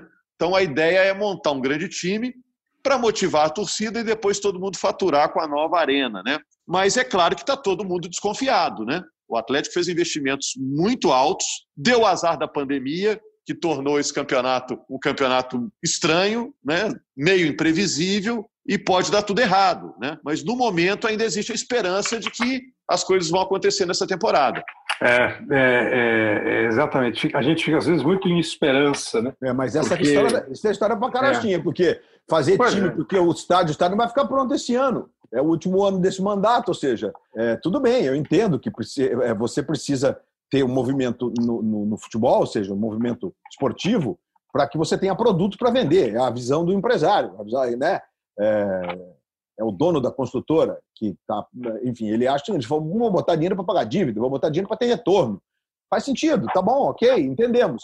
Agora, a questão da dívida, né, Kleber, que é, é, é ninguém aqui é louco o suficiente de achar que qualquer um desses clubes pode pagar a dívida de uma hora para outra. O problema, o problema, a solução é equacionar as dívidas. Claro, negociar então, é... e, não, e não assumir outras. Isso, é, é, Porque... é, é exatamente a receita do Flamengo. O Flamengo só começou a gastar depois que todas as dívidas não só estavam equacionadas, como a, alocadas no seu orçamento. Ou seja, nós e o, temos. E o faturamento pra... subindo. Isso, isso, foi, pronto. É isso Esse aí. É o ponto.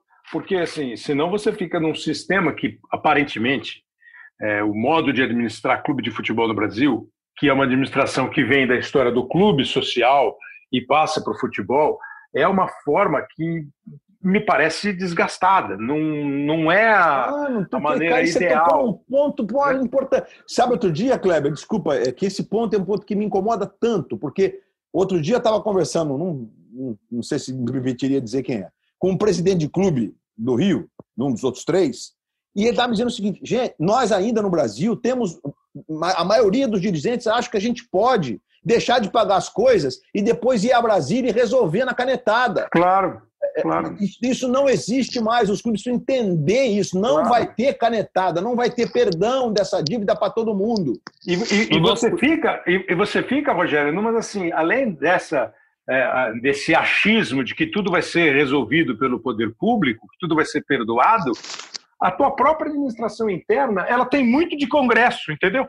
Ah, porque o conselho, porque aí tem briga política, porque aí eu assumo a presidência, no dia seguinte eu já tenho uma oposição que está esperando só eu fechar a porta do lado errado para dizer aí, ela, ele acabou de, é, de não cumprir o, o, o, estatuto do clube, então nós precisamos derrubar. Pô, começa a virar uma coisa, é, é não é uma administração, é uma batalha diária. E é. internamente não tem vencedor. Exato. E a maioria dos clubes externamente não ganha nada. É, não funciona como uma empresa, né? Funciona como um congresso, é, né? São é, facções, cada uma é, puxando do seu é. lado, né?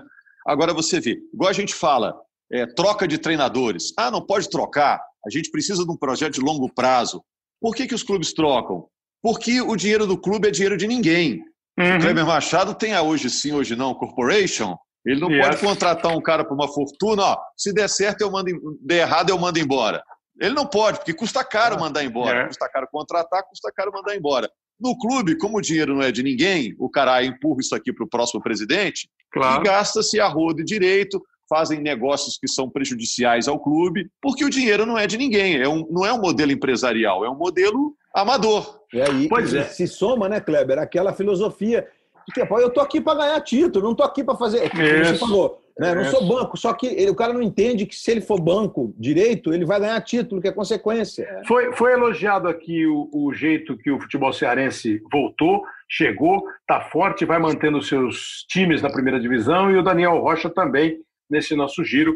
Fala um pouquinho, agora nós vamos falar do Nordeste, Ceará, Bahia e Pernambuco, começando com o Daniel Rocha, que vai falar de Ceará, depois o Gustavo Castellucci fala da Bahia e o Rebran Júnior aquele que pinta o futebol em cores vivas, vai falar do esporte que está de volta do futebol pernambucano. Grande abraço, Kleber Machado, Luiz Roberto, Rogério Corrêa, Maurício Saraiva. Um prazer estar conversando aqui com os amigos no Hoje Sim. Olha, Ceará e Fortaleza, eu acredito que dentre os times da primeira divisão, talvez os que mais conseguiram passar bem, digamos assim, pela pandemia. Não demitiram nenhum funcionário. O Ceará, inclusive, teve um aumento do número de sócio-torcedores, né? Pasmem, mesmo por conta desse período sem jogos. Enquanto Fortaleza também, com diversas campanhas de camisa, de mosaico 3D com foto dos torcedores, eles acabaram conseguindo angariar bom recurso durante todo esse período. Claro que sofreram como todo time do mundo, mas eu acredito que passaram muito bem. Então chegam bem e confiantes para o Campeonato Brasileiro. O Ceará chega com uma moral um pouco mais elevada, porque afinal de contas venceu durante a semana a Copa do Nordeste, o bicampeonato de forma invicta e vencendo os dois jogos contra o Bahia na grande final e eliminando o próprio Fortaleza no Clássico Rei na semifinal. Então tem essa motivação a mais. Por outro lado, o Fortaleza tem a longevidade do trabalho do Rogério Ceni, que a gente já está aí três anos. Teve a ida para o Cruzeiro, mas quase que três anos ininterruptos em que já tem a cara dele, tem o time na mão, foi quem moldou esse elenco, então já tem uma preparação maior. Se o Ceará chega com um astral um pouco maior, na qualidade de ter o time na mão, o Rogério leva um pouco de vantagem com relação ao Guto Ferreira, que assumiu durante a pandemia. Valeu, pessoal. Grande abraço. Olá, amigos. Tudo bem? Olha, o Bahia chega com uma pressão enorme para esse campeonato brasileiro, né? O Roger Machado é, vem de uma derrota na Copa do Nordeste para o, o Ceará e a pressão é muito mais pelo jeito como essa derrota aconteceu, do que pelo resultado em si. Né? O torcedor não viu um Bahia é, é, engajado, um Bahia focado dentro de campo. O, Ceará foi muito superior, o Bahia não conseguiu oferecer perigo ao Vozão, então o torcedor ficou muito chateado, muito frustrado com o que aconteceu na Copa do Nordeste. No Campeonato Baiano não foi diferente. Né? A gente lembra que o Bahia começou o ano com dois elencos distintos, né? mas acabou durante a pandemia é, saindo Dado Cavalcante, que era o treinador do time de transição, saindo alguns jogadores também, e o Bahia, digamos, jogando o Campeonato Baiano com o time reserva. E na decisão, empate por 0 a 0 no primeiro jogo, né? Logo na sequência da derrota da Copa do Nordeste, o torcedor não gostou do resultado, muito menos da postura do time em campo. Então, na manhã seguinte, né, na quinta-feira, os muros do, da sede nova do, do Centro de Treinamentos Evaristo de Macedo amanheceram pichados. Então, a pressão é muito grande, o Bahia se cuidou muito bem durante a pandemia, se preveniu, os jogadores fizeram uma sequência de atividades monitoradas em casa casa para poder, na, no retorno, estarem minimamente com um preparo físico razoável. O Bahia teve ainda 30 dias de preparação e sofreu com uma sequência de jogos, é verdade, no Campeonato Baiano e na Copa do Nordeste. Mas chega no brasileiro com esse peso. Né, da derrota do Nordestão e dos tropeços no Campeonato Baiano, da difícil postura em campo para o torcedor. Né? Difícil ver o time do Bahia jogar, né? o torcedor que está acostumado com um Bahia muito mais desenvolto nos anos anteriores. Valeu, um forte abraço a todos. Tchau, tchau.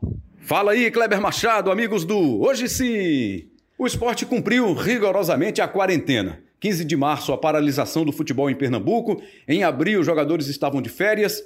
E a partir do mês de maio, a comissão técnica desenvolveu uma tecnologia para acompanhar os jogadores. Alimentação, sono, atividades físicas individuais, tudo monitorado virtualmente. Os treinos foram liberados em 15 de junho, aconteceram normalmente. As competições voltaram 19 de julho. O esporte fez duas partidas pela Copa do Nordeste, foi eliminado nas quartas de final e disputou quatro jogos no Pernambucano. Decepcionou. Fez a pior campanha do clube na história do campeonato. Brigou para não cair de divisão.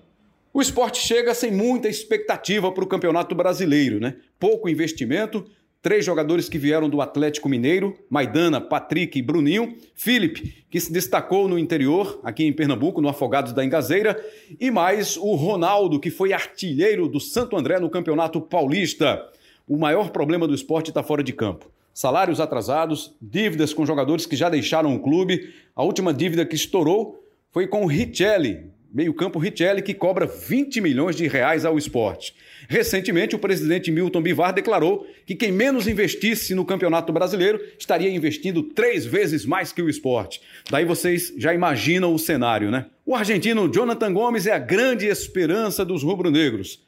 Ex-São Paulo, fez um bom campeonato brasileiro ano passado pelo CSA, apesar do rebaixamento do time alagoano, mas é um jogador que conhece bem o futebol brasileiro, tem muita qualidade e pode ser o destaque do esporte no campeonato. Um abraço para você, Kleber. Tô te esperando qualquer hora dessa no Embolada, hein? Um abração. Outro abraço, Gambra sempre. Grande Gambra Júnior, ele com o Daniel Rocha do Ceará e com o Gustavo Castellucci é, da Bahia. Aí você percebe que é, as palavras que eu mais ouço, assim, né? Pressão, dívida, questão, o que podemos fazer? Essa do presidente, o time que investiu menos, investiu não sei quantas vezes mais que o nosso. É uma situação difícil. É, vai entrar aqui um pouco no campo para a gente ir arredondando é, é, esse episódio aqui, falando do Campeonato Brasileiro que está chegando. Outro dia me perguntaram assim, ó, quem vai ser a revelação? Quais são os candidatos à revelação do campeonato? É, nessa história de revelar jogadores novos, vocês têm na ponta da língua jogadores novos que podem é, aparecer como revelações do campeonato? É Rogério Correia. Ah, Pedro Raul do Botafogo, não, acho um bom jogador. Não. não, tá não, Rogério. Não, Pedro Raul não, Rogério. Não, Pedro Raul não. Vai, não vai ser nem titular mais, Rogério. Rogério. Você acha Raul, que não? Não, Gabriel mas... Menino, Gabriel Menino é, e Patrick pode, de Paula. Pode, excelente, Gabriel Menino, excelente. Babi vai ser o titular de centroavante do Botafogo, Rogério. O Pedro Raul, o Pedro Raul já tem 23 para 24 e tal, mas até se encaixaria, mas. Mas não tem Série A ainda no currículo. Não tem, não tem Série A no currículo ainda. É, enfim, é, acho Quer mais Vocês não estão achando muito nome, não. Não, estamos. No Corinthians tem o Ederson, que já rodou, teve até no Cruzeiro e tal, mas. Pois é. É, tá. Como 21 não? aninhos só.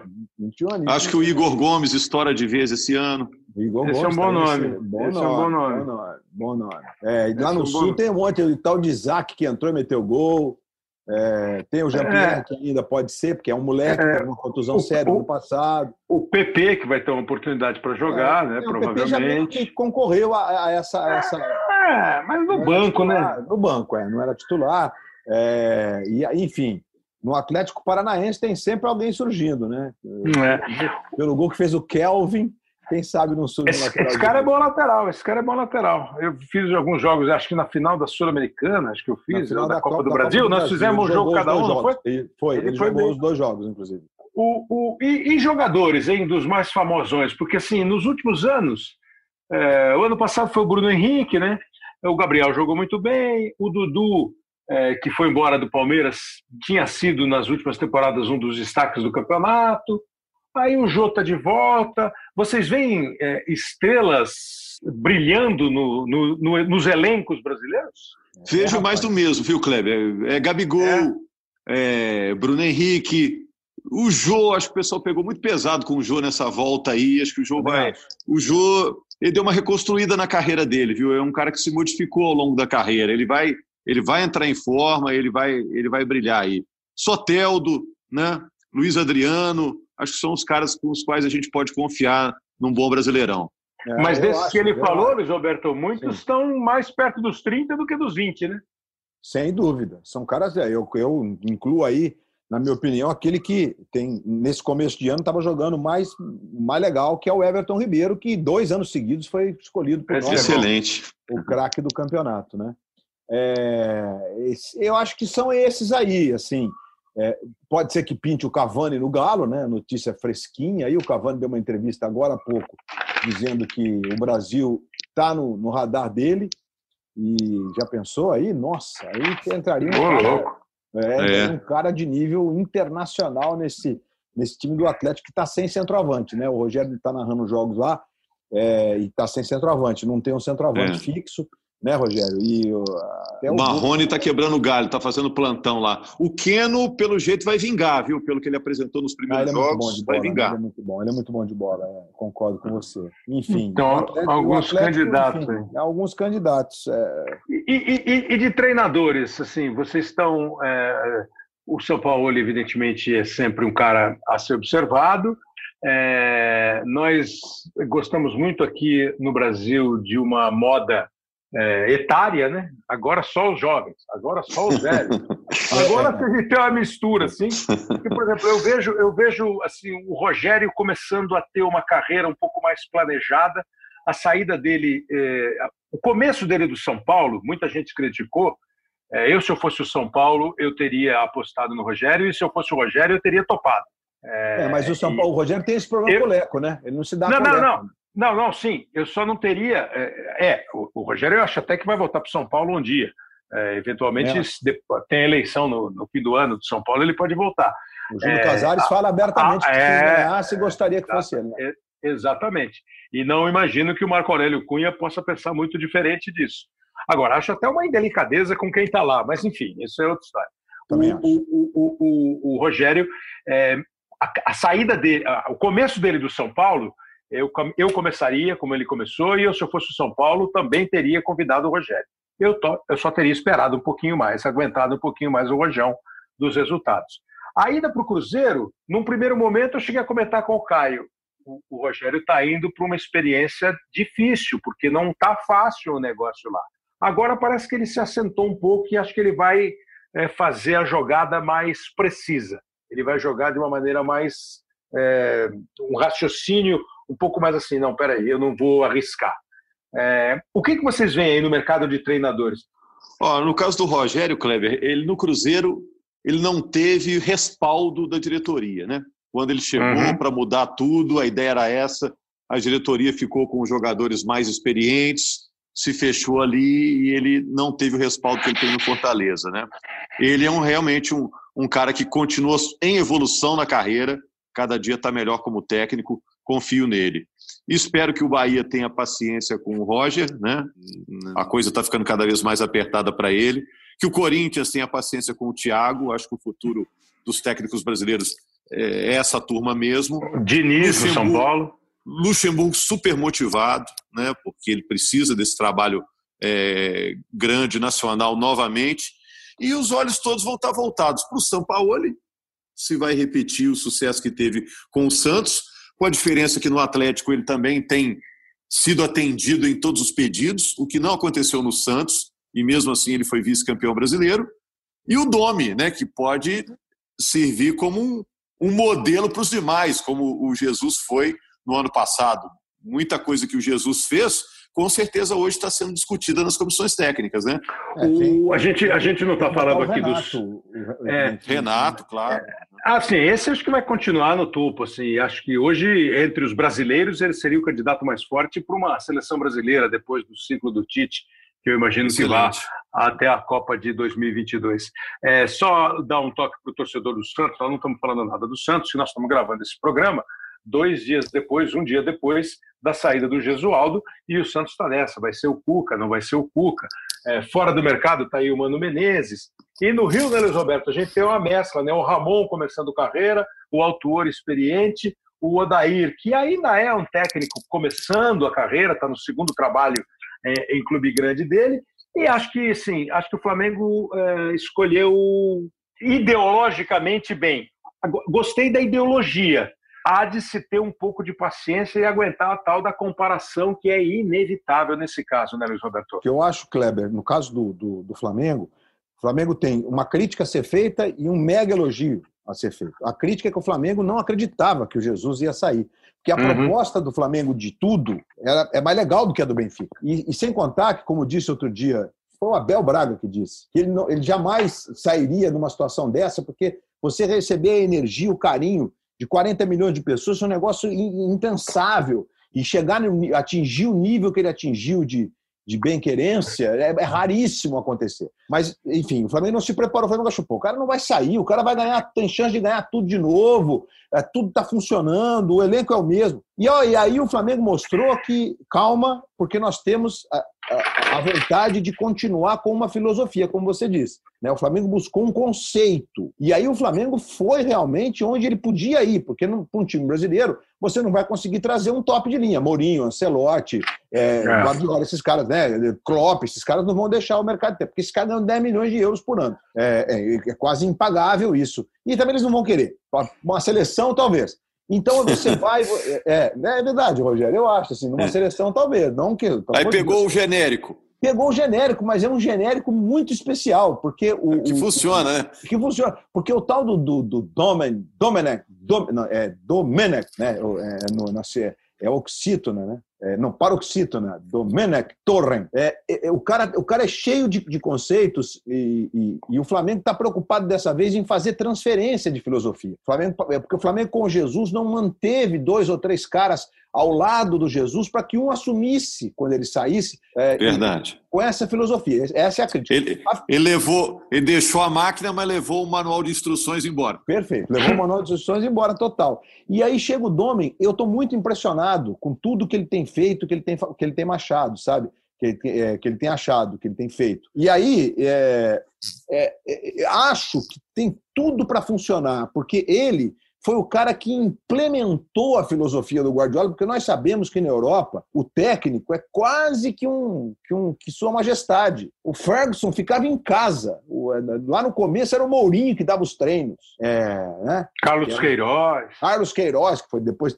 E aí o cara ficava lá olhando nas câmeras, que aliás, por, por acaso, é, o Flamengo não renovou o contrato com os drones, mas aí no primeiro treino, o tal do Domen colocou tablets nas torres para filmar o treinamento. Falou, não, não vou ficar nem um dia sem filmar, não, deixa comigo. Eu tenho meia dúzia de tablet aqui, deixa comigo. Botou os tablets para filmar os treinos. Porque o nome se notabilizou, eu andei lendo algumas reportagens de momentos históricos, de jogos vencidos pelo Guardiola, cuja estratégia foi traçada pelo Domi, que tinha a responsabilidade de decifrar pontos fracos dos adversários. Então tem todo um processo que é bem legal mesmo, e é, é uma filosofia de trabalho. Eu estou muito, muito otimista que isso vai ajudar o futebol brasileiro a andar ainda mais. Né? E acho que vocês têm razão. É, é, é, é me parece que a questão do, do, do é, tá atemporal. Não importa se é o cara que está surgindo, como o Odair Helman, né? que não é nenhum moleque, mas é, é, ainda dos novos, mas é um cara que já tem notadamente serviços prestados e reconhecidos. É o Paulo Autuori, que é da velha guarda, digamos assim,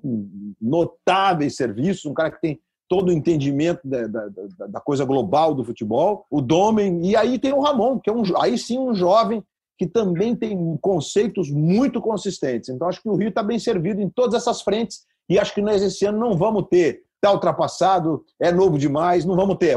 A gente vai respeitar todas essas vertentes, porque tem gente boa em todas elas. Olha, o Campeonato Brasileiro, eu estou olhando aqui rapidamente, ó, é, vou, vou, imaginar.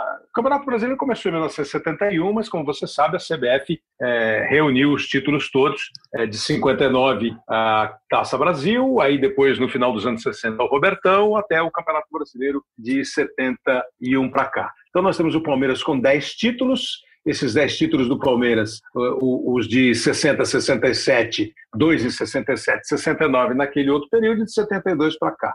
Depois o Santos com oito títulos, a mesma coisa. É 2002 e 2004 são os títulos mais recentes. E um Aí tem o Corinthians... da Taça Brasil, né? Que é impensável. Exato, é.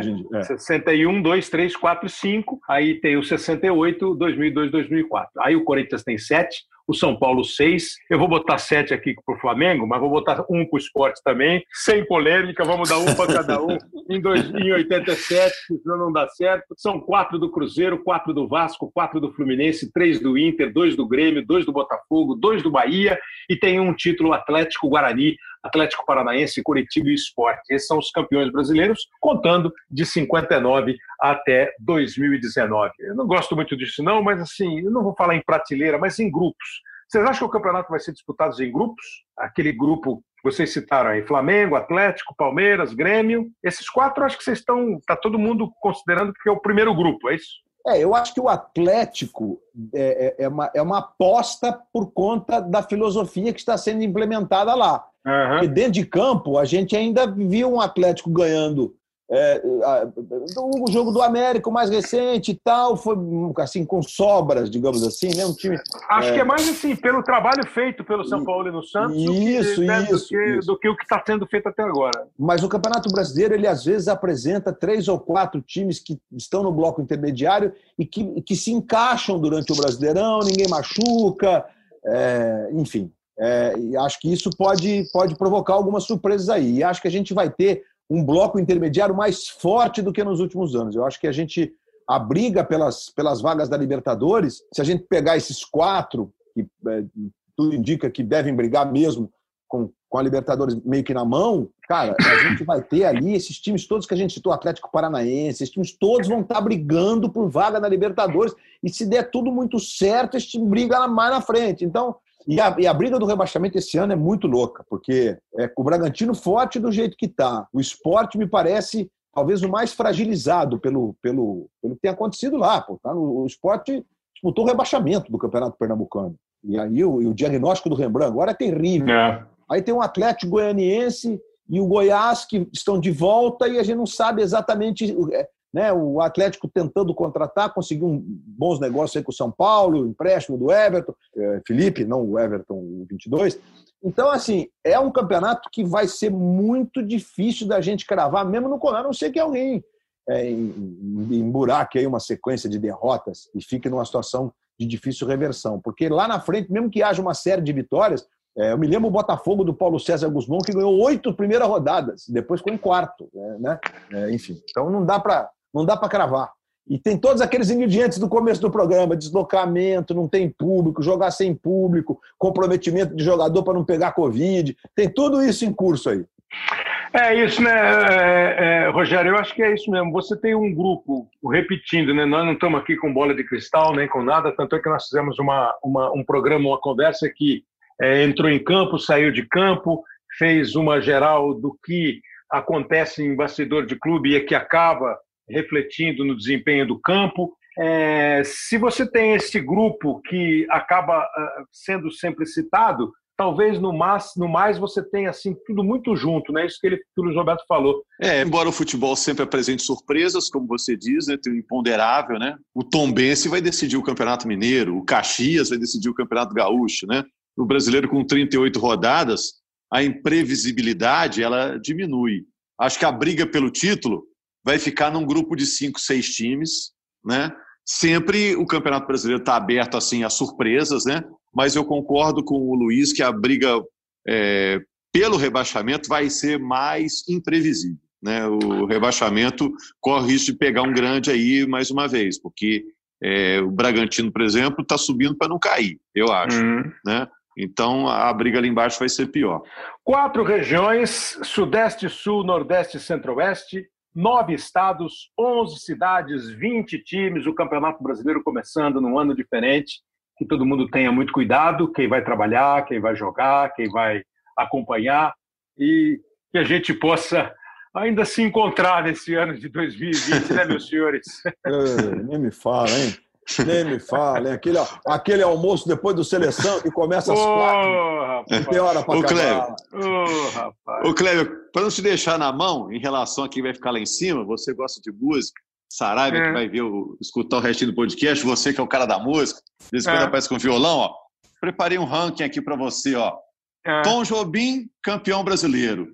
João Gilberto, vice-campeão brasileiro. Libertadores, Milton Nascimento, Chico Caetano e Elis. Pré-Libertadores, Gilberto Gil e Jorge Ben. Tá bom, né? Você tá sabe bom. que eu já fiz um time de seleção, uma seleção de músicos, né? O Vinícius de Moraes era o zagueiro, o quarto zagueiro, mas agora eu botei ele de treinador. E pior que eu não estou lembrando quem foi o quarto zagueiro. Ah, já lembrei. É, então, o meu time, assim, técnico, Vinícius de Moraes. Goleiro, João Gilberto. Linha de defesa, Milton Nascimento, Erasmo Carlos, Tim Maia e Jorge Ben. Meio campo, Tom Jobim, Caetano Veloso e Roberto Carlos. Ataque: Gilberto Gil, Chico Buarque e Noel Rosa. Tá bom o time, não? Tá bom demais, velho. Nossa! E olha Nossa. que tem gente fora, hein? É. Mas nós, nós, vamos fazer que nem 66, vão 44. Você vê que desde, desde 66 a confusão imperando, o resultado de campo é uma porcaria. Você vai ter que pregar lá na porta do vestiário. Deixa o seu ego lá fora, igual o, o Quincy Jones lá no Are the World. Só fera, mano. Meninos, muito obrigado, Luiz Roberto, muito obrigado, Rogério, ao Maurício Sarava, que participou do primeiro tempo, e aos nossos companheiros que também participaram, a Nádia Mauad, o Rafael Sebo, o Daniel Rocha, o Gustavo Castellucci e também o nosso Rembrandt Júnior. Obrigado, rapazes, pela participação, que a gente tenha um bom campeonato brasileiro. Boa Valeu. sorte, bom trabalho. Valeu, Rogério, valeu, Kleber, valeu, Saraiva. Abraço, gente. Então, que nós tenhamos todos um bom campeonato brasileiro, esse que começa agora, nesse final de semana de 8, 7, 8 e 9 de agosto e vai até fevereiro do ano que vem. Pessoal que participa aqui com a hashtag hoje sim, o Expedito Neto falou que alguém precisa me resgatar, porque eu fiz a Fórmula 1 e também o jogo do Campeonato Paulista. É do jogo, Expedito, é melhor fazer do que não fazer. O Leonardo Rosa fala do programa com o Samuel Rosa, com o Bob Faria e com o Léo Jaime. É, temos aqui o Vinícius Cardoso, o pessoal que sempre acompanha, falando dos músicos boleiros também, que foi o episódio da semana passada. O Michel Leite, outro assíduo ouvinte, é, disse que foi tocante e emocionante o final do podcast da semana passada, quando a gente lembrou mais uma vez o sempre lembrado Rodrigo Rodrigues. O Yuri Brauli, será que a Lava Jato desmonta? Veja em um assunto. Aqui ele está fazendo uma propaganda do assunto, que é o podcast é, da Renata Lopretti, que apresenta o Jornal da Globo e faz um podcast lá no G1. Skank uma partida de futebol, música e futebol. É, essa música é boa mesmo. O, o Paulo Cosmo, os músicos boleiros e a música no futebol com o Bob Faria. Esse é o episódio da semana passada que o pessoal tem dado um toque sobre o programa. Espero que você goste, participe, esteja sempre aqui com a gente é, para alimentar o nosso podcast que é sempre muito bacana. Você participa sempre pelo hashtag Hoje Sim, manda aí sua sugestão, você quer ouvir um gol, você quer ouvir um lance, um narrador, um jogo, isso tudo é legal porque inclusive serve para a gente bolar temas para o podcast, já que a intenção é que a gente sempre faça com um tema os programas. A produção e edição é do Leonardo Bianchi, a coordenação do Rafael Barros e do André Amaral, e você assiste onde você quiser, na plataforma preferida do amigo ouvinte do podcast Hoje Sim, de podcasts e, claro, no ge.globo podcast. Obrigado, grande abraço, boa semana, todo mundo tome cuidado com a saúde e a semana que vem tem mais.